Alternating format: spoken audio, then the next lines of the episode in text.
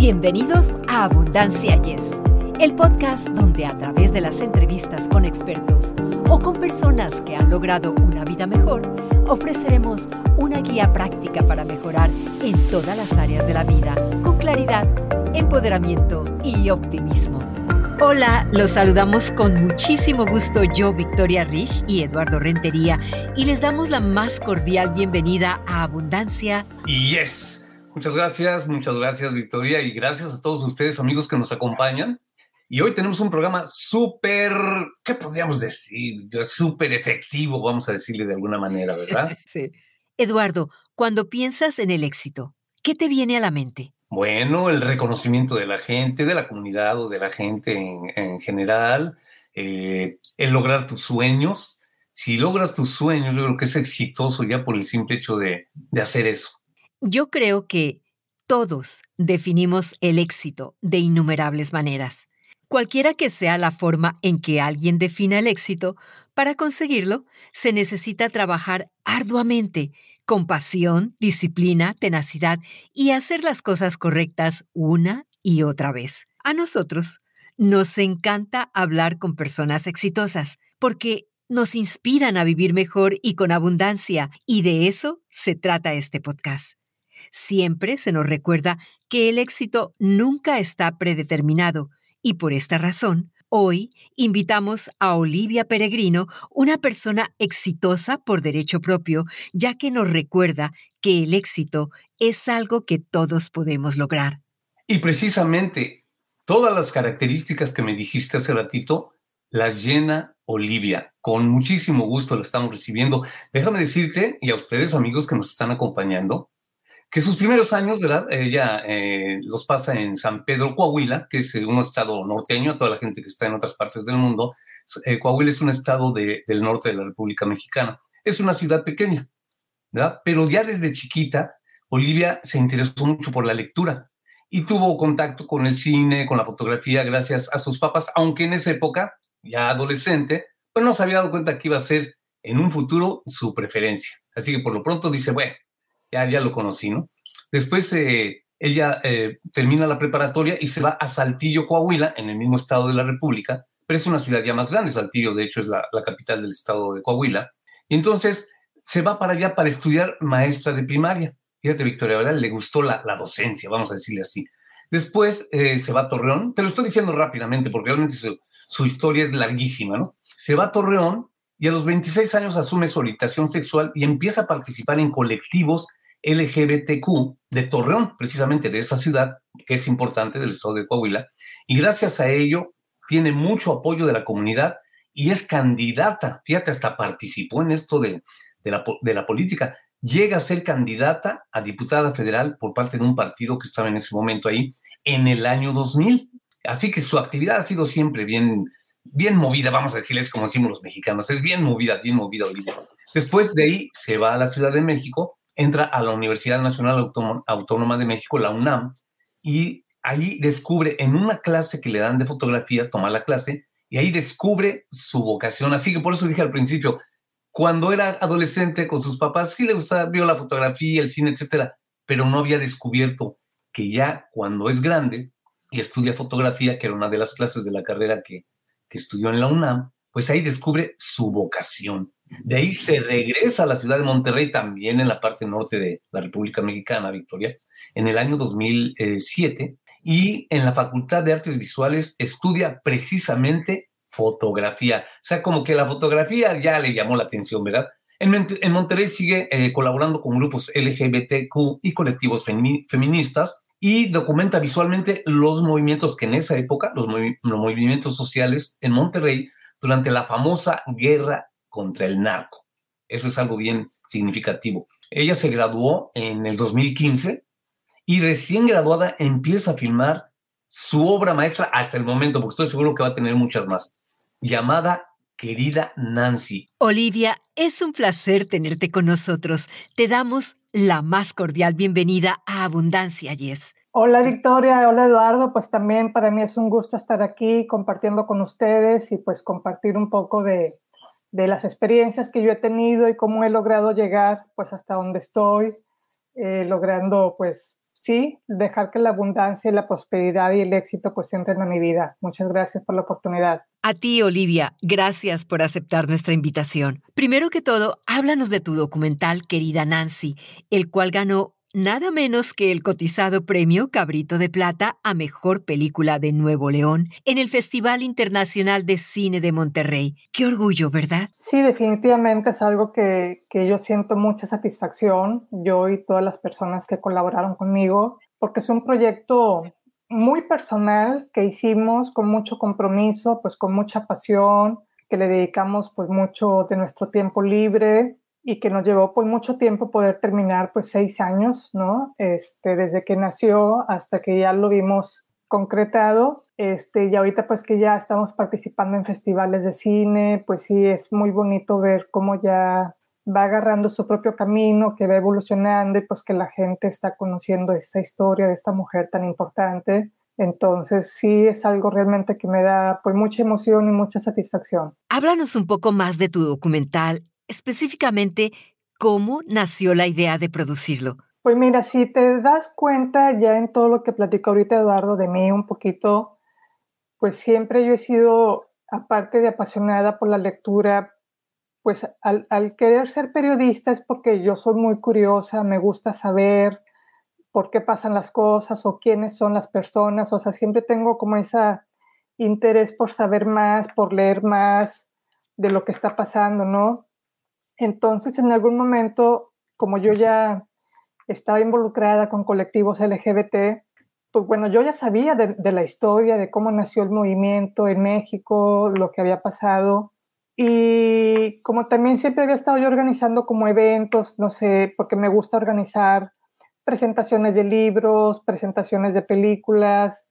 Entonces, en esas fechas que yo ya me estaba graduando, organizé un festival de arte lésbico en Monterrey, pues dedicado a Nancy Cárdenas. Lo hice en, las, en, en marzo del 2015, que es cuando el movimiento LGBT celebra o recuerda el fallecimiento de Nancy, porque pues ella falleció en marzo del 94. Entonces, después que terminamos ese pequeño festival que hice, pues me di cuenta, bueno, ya cuando estuvimos analizando los resultados, mm, vi que mucha gente no había ido, que la misma comunidad no, no la conocía, como que no le dieron como mucha importancia a lo que hicimos en ese festival, pues me di cuenta de que la gente no la conocía, entonces ahí me empezó, yo también me di cuenta yo en lo personal de que yo no conocía muchas cosas de Nancy. Sí, pues sabemos que fue una gran artista, una gran directora de teatro, lo que hizo por el movimiento, pero como persona, ella, yo no sabía nada de su vida, dónde había vivido, quiénes habían sido sus parejas, entonces me empezó a entrar una gran curiosidad porque dije, bueno, pues también, o sea, ¿dónde está enterrada Nancy? O sea, ¿dónde está su tumba? Pues para ir a visitarla, ¿no?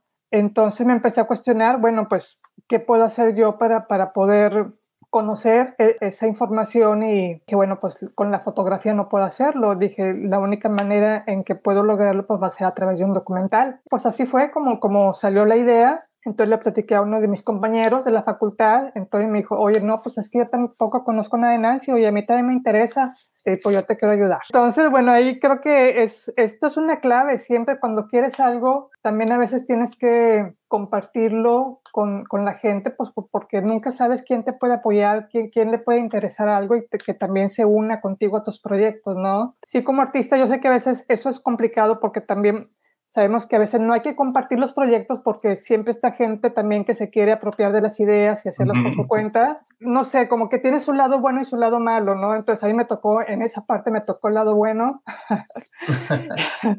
Entonces sí, pues así fue como nació, sí, por, pues, por curiosidad. Entonces, ¿crees, Olivia, que podría ser que el documental, eh, querida Nancy, podría ser como un homenaje a esta figura tan relevante? Totalmente. Es un homenaje este, a lo que ella fue y pues es todavía porque ella pues nos, nos, ha dejado un legado y un ejemplo muy grande de lo que ella hizo, de cómo hacer las cosas. Entonces sí, definitivamente es un homenaje para Nancy. Entonces en el momento en que nos dieron en, en el Festival de Cine de Monterrey, nos dieron el Cabrito de Plata, pues sí lo mencioné en su momento, o sea, es, es un premio para nosotros como equipo, pero también es un reconocimiento para Nancy. Entonces pues sí, totalmente de acuerdo. Olivia, todas las personas tienen una historia de origen única. por lo que entiendo que no puedes ofrecer una guía paso a paso sobre cómo ser directora, productora, guionista o editora de un documental exitoso, pero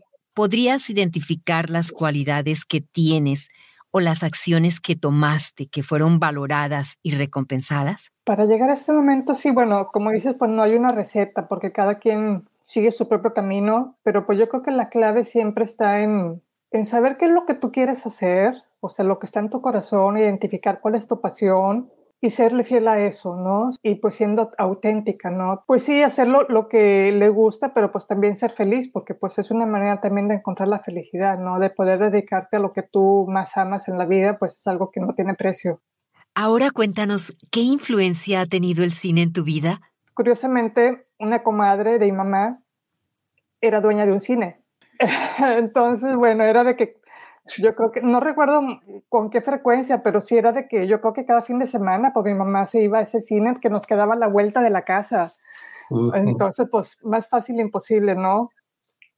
Entonces, sí, pues yo crecí viendo, bueno, no era una época ya muy buena del cine mexicano porque pues ya en los ochentas pues era, había mucho cine de ficheras y cosas así, este, las películas de los hermanos Almada, y sí, a veces con mis hermanos íbamos a otro cine que estaba más lejos, pero ellos sí ya veían pues otro tipo de películas, ¿no? Este, yo recuerdo la primera película que me dejó, al menos que me dejó muy impactada, fue El Resplandor con Jack Nicholson.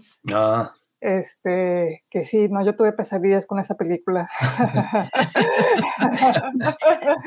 este, pero sí, bueno, ya con mis hermanos sí, pues ellos iban más a ver, no sé, como eh, películas de, de, luchadores o de los vampiros que había pues en esa época, que también era otra vertiente del cine mexicano. Entonces, bueno, yo crecí viendo, viendo ese tipo de películas, que ahorita, bueno, ya te digo, no recuerdo mucho, yo estaba muy pequeña, pero es curioso como a veces por la infancia marca destino, ¿no? O sea, pues yo jamás me llegué a imaginar, jamás en mi vida, de que yo iba a terminar haciendo una película.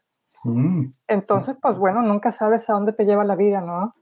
Ah, pues tienes mucha razón. Fíjate que ya que mencionaste que la fotografía, tengo entendido que tus eh, e, exposiciones de fotografía han andado por muchos lugares del mundo, ¿verdad? Sí, en el tiempo que viví en México, pues estuve allá en varias exposiciones en la ciudad de Monterrey, en la Ciudad de México y en Tijuana. Y bueno, ahora ya desde que estoy acá en Dallas, pues he estado aquí también en exposiciones aquí en Dallas, en Massachusetts y en Budapest, Hungría. También tuve allá, mm. estuve en una exposición colectiva. Entonces, bueno, pues poco a poco lo que he estado haciendo, pues ha ido extendiéndose, pues a otras ciudades, ¿no?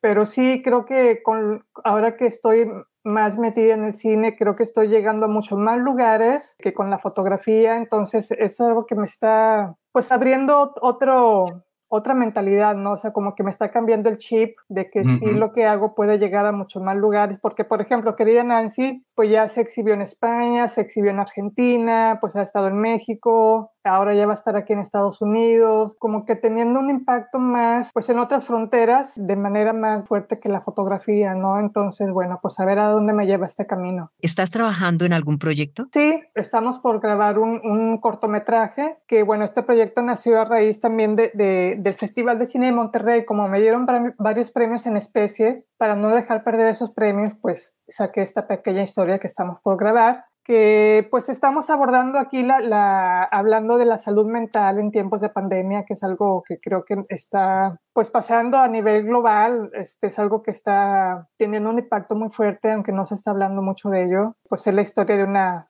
maestra, de una mujer que regresa a dar clases uh, presenciales después de estar pues dos, tres años trabajando desde su casa, pues encerrada. Entonces este regreso pues le da pues le genera más ansiedad, más depresión, más inquietud, pues cómo ella maneja estas emociones para no contagiarse y, que su familia, pues para no contagiar a su familia, ¿no? Entonces, es el proyecto más inmediato que tengo, pero sí ya estoy desarrollando pues otra película, trabajando ya algunas ideas que sí espero desarrollar.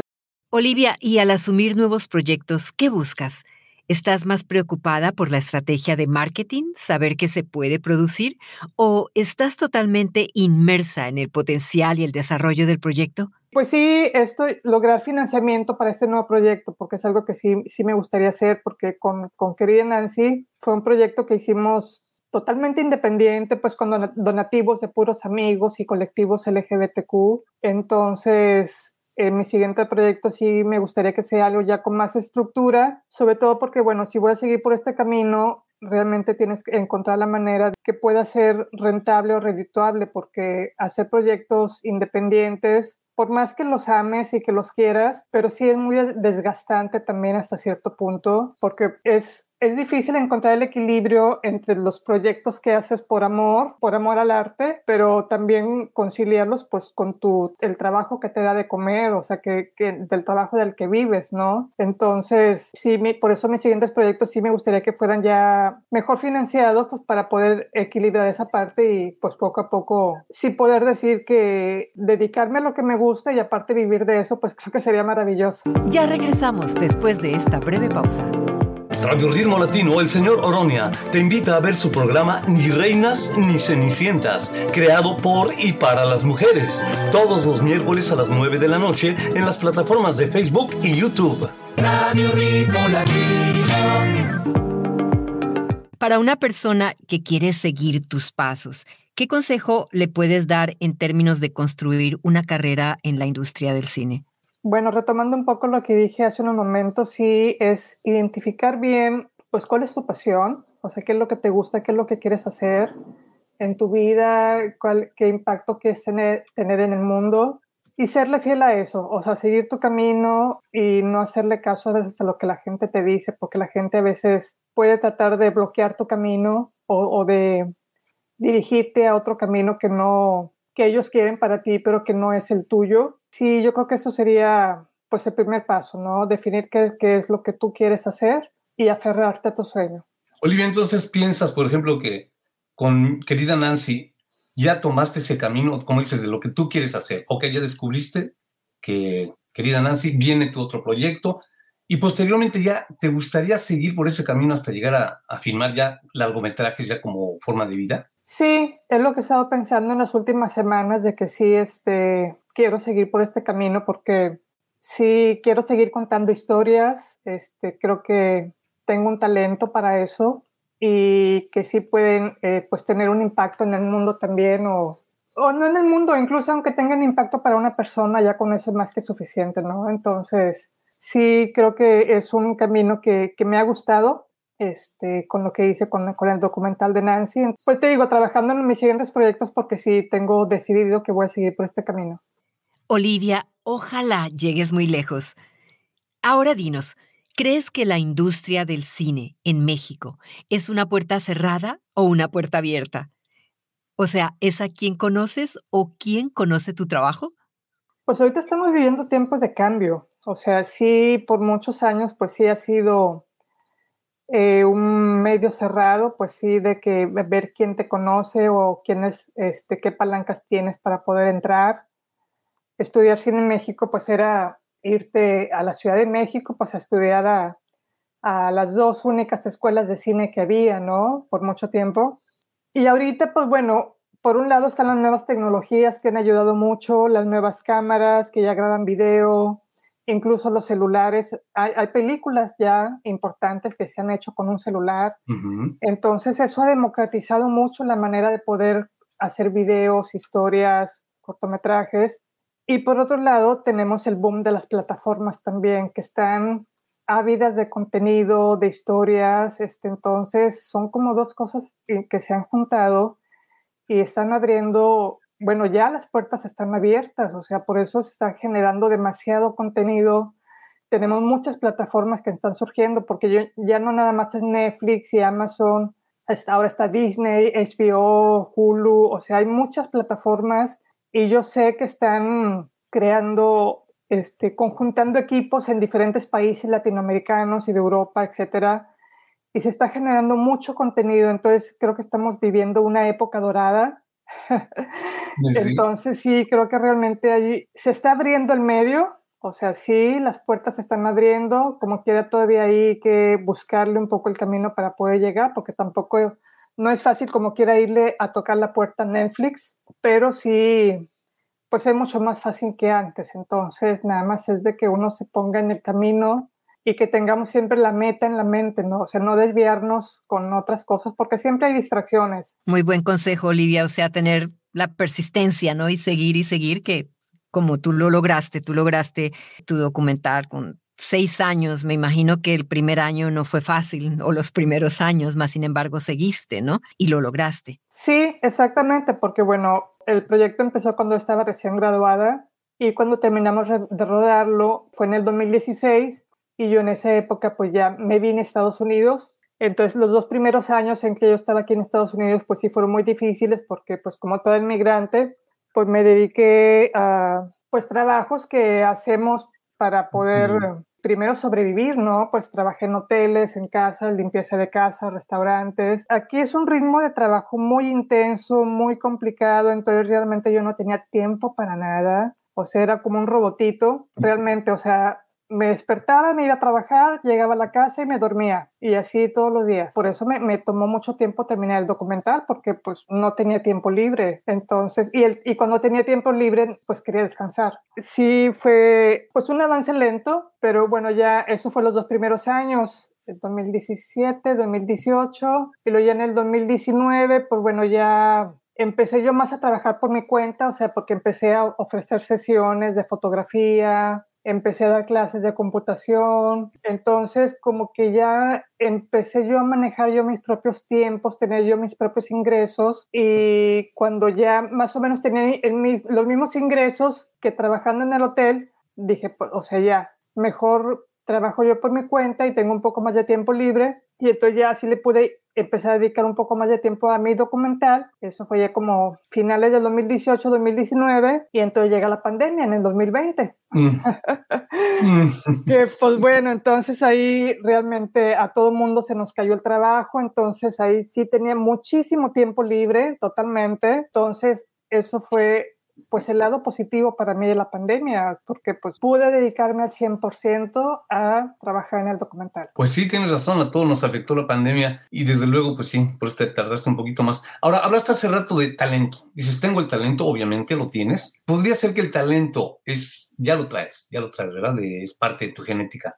Pero entonces lo, lo, lo canijo es el trabajar y trabajar y, la disciplina y todo eso para lograr el éxito, ¿no? Ya que hablábamos del éxito al principio. Sí, pues es que son muchas cosas. Eso es algo que hace poco también platicaba con una de mis hermanas. Hay gente que tiene las oportunidades, pero no tiene el talento. Gente que tiene el talento, pero no tiene las oportunidades. O sea, pues es mm. difícil, ¿no? O sea, porque, bueno, yo, yo no soy una persona que haya tenido muchas oportunidades porque, pues vengo de una familia, pues, de clase media, media baja. Entonces, sí me ha costado mucho llegar a donde estoy, porque, bueno, muchas a lo mejor no nacemos en cuna de oro, ¿no? Entonces, sí, a veces tener talento pues no es suficiente, pero sí, pues sí, he trabajado mucho para poder tener las oportunidades, pero también crearlas. O sea, porque eso también es uno que, algo que uno tiene que hacer. Si no hay la oportunidad, pues hay que crearla, o sea, hay que abrir la puerta, hay que tumbarla, o sea, hay que abrir un hueco en la pared, o sea, que me pueda llevar a donde yo quiero estar. Sí, eso sí es cierto. Olivia, y para concluir esta entrevista y hablando de Netflix, ¿te ves haciendo Querida Nancy como un proyecto de televisión? He, llegado a pensar qué pasaría si me ofrecían la oportunidad. No lo sé todavía. Lo que sí me gustaría es hacer quizá un libro de Nancy o explorar todo el material visual que tenemos en la película, quizá hacer algo más con ella, con quizá alguna exposición. No lo he descartado, sí, pero quizá pues si me lo llegan a proponer, pues hacer alguna serie con la vida de Nancy, porque es una historia que todavía tiene muchas cosas que no contamos en la película. Entonces sí, sí podría ser, o sea, si, si me lo llegan a proponer, bueno, ya lo pensaría, pero, y sí sería muy bonito, pero pues no sé todavía, porque ya tengo, te digo, más proyectos ahorita en desarrollo, entonces eh, tendría que ver bien que, de cuál sería la propuesta, ¿no? ¿Y nos podrías compartir tus redes sociales? Claro que sí. Si quieren conocer más mi trabajo, lo que yo estoy haciendo, pueden visitar mi página web que es www.oliviaperegrino.com y mis redes sociales, pues estoy en Instagram como Olivia Peregrino, en Twitter también como Olivia Peregrino y en Facebook tengo mi página que es Olivia Peregrino Artist. Olivia, muchísimas gracias por esta entrevista y por tu gran aportación. Te deseamos que sigas logrando triunfos en todos tus proyectos y que vuelvas pronto a esta tu casa. Muchas gracias, Olivia. Este, un gustazo saber que vas por el camino del éxito, el camino correcto, talento, disciplina, trabajo Y yo creo que no se puede pedir más, Victoria, y gente como Olivia, pues seguro que, que la van a hacer, como decimos los mexicanos, la vas a hacer.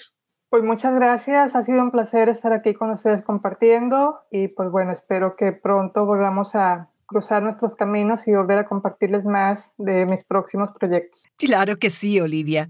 Bueno amigos, nos despedimos agradeciéndoles infinitamente su fina atención.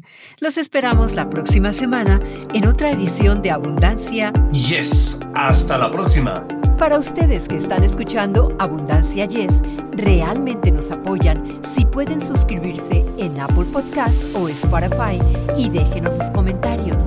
Así nos ayudan a llegar a más personas y por ende a unirnos más y a vivir una vida mejor y con abundancia. Comparta este podcast.